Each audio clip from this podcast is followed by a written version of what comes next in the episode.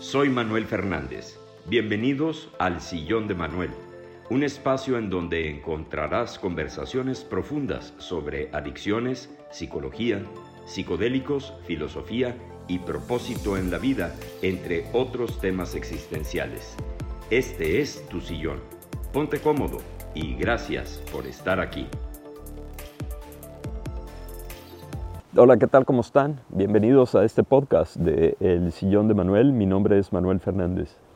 El día de hoy quisiera compartir con ustedes el término de la soledad.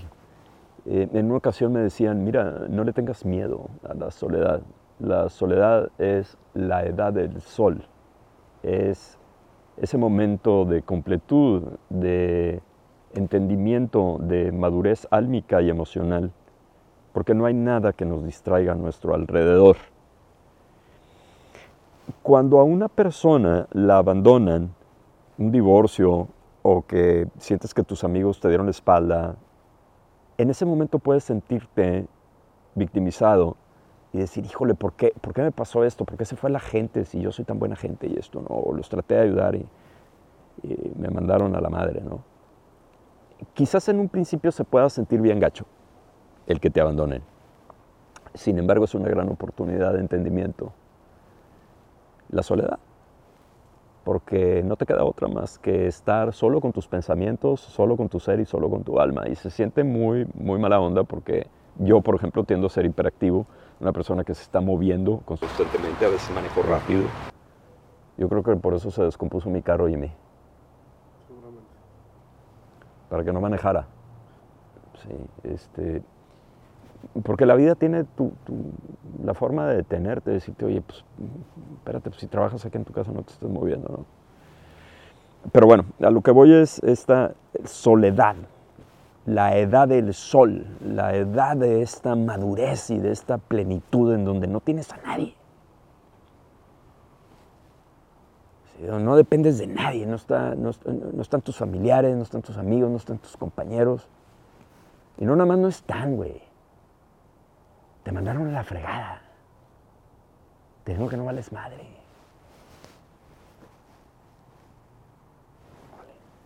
Te dejan ahí como, ahí, atropellado, en una esquina. Te, estoy, qué mala onda, ¿por qué?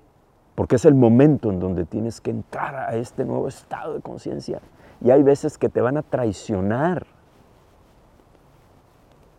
Pero eso hace que subas a otra densidad de evolución. Y yo sé que hablo mucho de evolución, pero es que en la realidad las cosas es que no nos queda otra, porque todo mundo tenemos la muerte aquí a la izquierda. Y si estamos caminando hacia la muerte, estamos en un estado de evolución, nos guste o no. Entonces cuando uno se siente solo, abandonado, es una gran oportunidad de crecimiento espiritual. Y no con esto quiero decir, ah, no, bueno, entonces te vas a quedar solo y te vas a quedar como monje, te vas a quedar como una seta. No, no, porque no venimos a eso. Bueno, ciertamente habrá algunas personas que se quieren dedicar al estudio espiritual y se van a un ashram o se van al Tibet o se van a meditar. Pero yo me imagino que el grueso de la gente que está compartiendo con nosotros estos podcasts o que, que nos están escuchando no se quieren ir por el lado de la santidad porque venimos a interactuar en la vida, venimos a participar en la vida, no nada más venimos al, al hombre. Venimos a participar, no digo trabajar, es una forma también de evolucionar, de meditar, ¿no? Ser padre de familia, ser novio, esposo, amante, amigo, hermano, eso también implica un, un trabajo espiritual, ¿no? un trabajo de entendimiento. Pero hay momentos en la vida en donde la, vida misma te va rinconando a decirte, te vas a quedar solo, no vas a poder depender de nadie, más que de ti. Y ese es el verdadero poder, aunque no hagas nada. Porque muchas veces nos da miedo, dices, híjole, me quedé solo, ya no tengo negocio, ya no tengo empresa, ya la gente no me quiere, estoy apestado, estoy apestado. La gente no me quiere, pero te quieres tú, güey. Y si la gente no te quiere, pues que le llegue, pues es su proceso, es lo que traen ellos. Dice, no, pues es que el vato es una mierda. Pues eso lo traes tú, no lo traigo yo. Y ahí yo reconstruyo mi autoestima. Entonces, ¿a qué voy con esto? Para realmente poder entrar en una densidad superior de evolución, hay momentos en la vida en los que te tienes que quedar solo, porque finalmente todos son nuestros maestros. Y, y, qué, qué pinche se siente cuando te tocan los maestros de pulido fino. Pero son los mejores, porque pues los maestros amorosos, pues que a toda madre, ¿no? Pero los de pulido fino son los que te llevan a encontrar tu raíz, tu fuerza, tu poder. Te van a decir, te van a abandonar, te van a criticar, te van a decir que no vales madre, que no hiciste bien tu trabajo. Es pulido, pulido, pulido. Y dices tú de repente, híjole, yo me siento descarnado ya. Me están dejando eh, sin nada, o sea, con la piel viva. ¿Pero qué te queda? te quedas tú, queda tu ser, queda tu alma. Y esa es la verdadera forma de reinventarte, porque ponte a pensar, ¿qué pasaría si tu pareja te deja? Te quedas solo. ¿Qué pasaría si ya no tienes dinero, si ya no tienes equipo, si ya no tienes empresa? ¿Qué te queda? Te queda tu vida, te queda tu ser. Y ahí es en donde encuentras el verdadero poder. Porque ya no dependes de nadie más que de ti. Pero porque no te queda otra. Porque así es la existencia. La existencia es implacable. Y te va a dar una señal y otra señal y otra señal. Y es como un GPS, te va diciendo, oye, es por aquí. Y hay veces que te lo dice en susurros. Y si no entiendes, te lo van a gritar. Y si no lo entiendes, te van a dar un madrazo hasta que entiendas. Y no con esto, bye. No con esto quiero decir, ah, bueno, pues es que en esta vida estás solo, pero pues llegaste solo, güey. Estabas en el vientre de tu mamá y te expulsaron, te rechazaron. Si el primer rechazo es la misma conciencia, fíjense, fíjense qué grueso está esto, ¿no? La gente que viene a mi consultorio habla mucho del rechazo. Yo hablo mucho también del rechazo. A mí me duele el rechazo, a ti no, Jimmy. Se siente bien gacho. Pero a veces eso es necesario. ¿Por qué? Porque, bueno, si la gente te rechaza, ¿te vas a rechazar tú? Pues hay un momento en donde dices, bueno, me rechazas, ok, me está doliendo, pero no te necesito. Porque fíjense lo grueso que puede llegar a ser el ego codependiente. La persona que menos te quiere es a la que más quieres agradar que menos te quiere, al que más te critica, al que más te dice que no vales madre, el que no te invita a la fiesta, a ese es al que quieres agradar. Porque esa es la forma que tiene el ego de tratar de pertenecer, pero es una forma de traición personal a tu propio ser. De decir, vato, pues si no me quieres invitar a la fiesta, llégale, yo hago mi propia fiesta con mi ser y no necesito a nadie. Y a lo mejor hay veces que vas a estar aburrido, pero tu verdadero significado, la verdadera forma de poderte identificar y de significar, güey, es cuando te quedas solo. Es cuando te traicionan. Es cuando agarras a esos maestros que tú pides que te traicionen. Está cabrón, Jimmy. O sea, le dice, vato, por favor, sé mi verdugo. Porque necesito cambiar. Necesito el cambio, güey de, estructura de vida. Y, en lo suavecito, o en el éxito, o en la luz, no me llega ese proceso de evolución. Entonces, ¿qué necesito? Pues necesito un verdugo que me limpie, que me decapite ese ego para que yo pueda ser una vez más el dueño de mi propia identidad. Y, muchas veces esos maestros de pulido fino, a lo mejor al principio dices tú, pues es que llégale, güey, qué mamón. Pero luego también tiene que llegar un momento en donde dices, gracias por haberme decapitado, gracias por haberme traicionado, porque estoy encontrando mi verdadera valía por mi cuenta.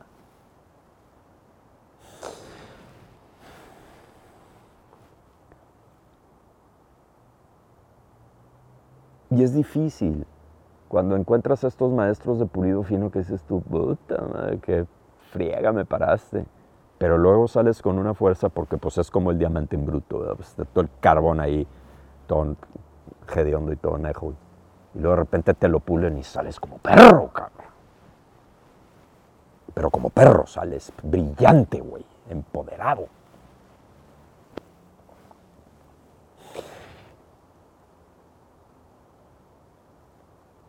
¿Cómo pude encontrar yo mi verdadera esencia, mi verdadero ser?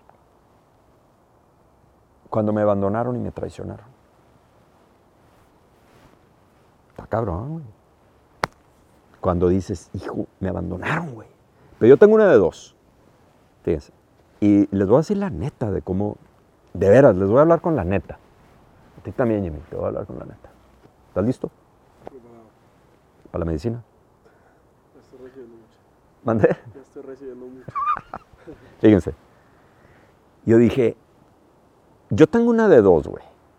Victimizarme porque me traicionaron, porque me traicionaron con nadie. Y ahora, ¿por qué me traicionaron? Por, por la ley del karma, porque yo también traicioné, güey. O sea, no, no me voy a victimizar.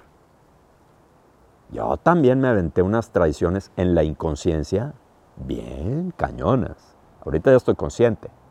Ya, no digo que no, tenía no tendría la capacidad de traicionar, porque yo sé que la sombra ahí está y en cualquier momento me puede atrapar el alien. Y, y puedo llegar a traicionar, consciente o inconscientemente, pero bueno, ya cuando estás en un estado de conciencia ya sabes que está la ley del karma. Que te traicionas, pues eventualmente te la van a regresar. Y no es una cuestión de castigo, es una cuestión de balance. Y finalmente hay que considerar, la mejor definición que yo oí de karma fue de, es de David Hawkins. Te dice, no, no te enredes tanto con, con la cuestión del karma, es el ego. El karma es el ego. Porque si tú traicionas, ¿qué te va a pasar? ¿Mande? ¿Va a estar muy loco? O sea, si tú traicionas, ¿qué te va a pasar? Mm, me a sentir mal y me va a traicionar. Te van a traicionar. Pues es el toma y daca. Te van a traicionar. Pero bueno, entonces, o si robas, ¿qué te van a hacer?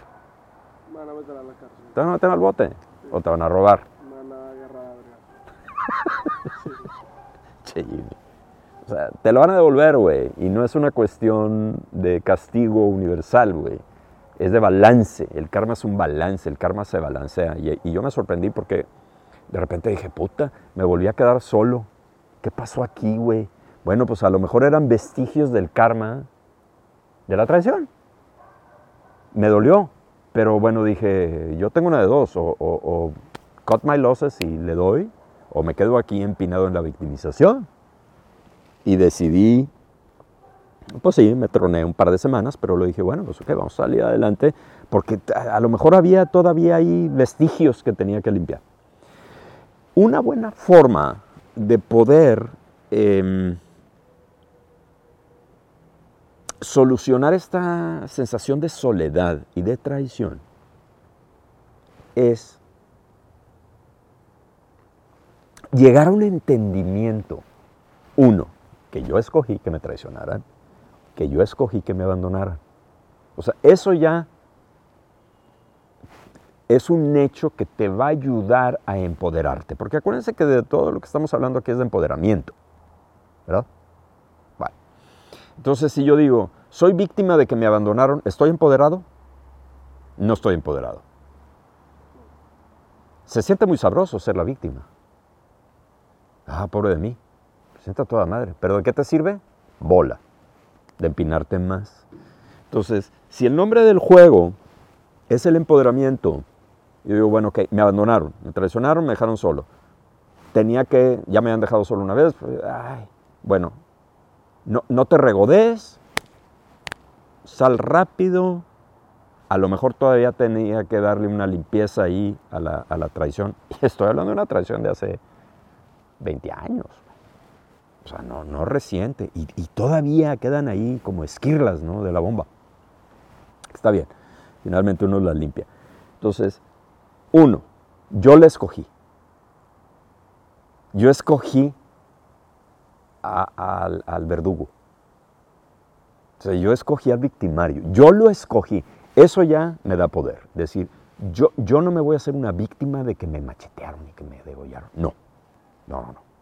Yo escogí, yo te escogí para que me pusieras en mi madre. Porque algo tengo que aprender, porque necesito seguir subiendo de densidad evolutiva. No se puede llegar a decir, oye, güey, pues ya, hombre, no le estés, no le estés moviendo, ya no te subas de evolución, ya no te, ya no te, ya no te, ya no evoluciones, ya no te subas otro escalón porque está muy complicado. Me acuerdo que una vez una persona a mí me decía, vato, es que lo que pasa es de que tú quieres que te sigamos el ritmo a ti, no podemos, güey. O sea, nosotros vamos a un escalón y apenas nos estamos subiendo a un escalón y tú dominas ese escalón y te subes tres de madrazo, no podemos. Pero se me fue el patín porque me fui por otro lado, pero lo que quería era esto. Uno, yo dije, ok, me pusiste en mi madre, yo ya sé que yo diseñé esto, yo te escogí, ya me empodero. Uno. Pero ¿saben en dónde se pueden subir todavía más? ¿Sabes dónde te puedes subir más, Jimmy? Cuando dices, ellos se sacrificaron por mí para que yo llegara a esto. Oye, güey, ¿cómo puedes decir eso? Te robaron media empresa, güey. Te dejaron en calzones. ¿cómo puedes decir que tú escogiste? Pues claro que los escogí, güey.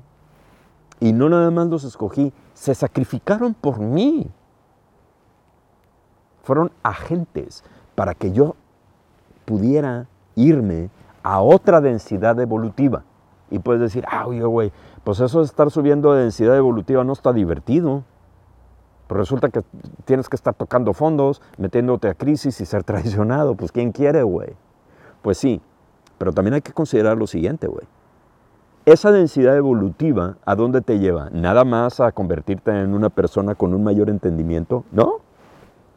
¿No? Me llevó a lo que siempre había querido hacer. Quiero estar enfrente de una cámara y platicar. Porque hay que acordarse, güey, que la espiritualidad no es para hacerte santo ni para convertirte en una zeta. La espiritualidad es práctica. Porque a esta vida no venimos nada más a meditar, güey. Venimos a divertirnos. Venimos a ponernos en la madre. Venimos a encorajinarnos. Y venimos a participar. Nos vemos en el próximo podcast.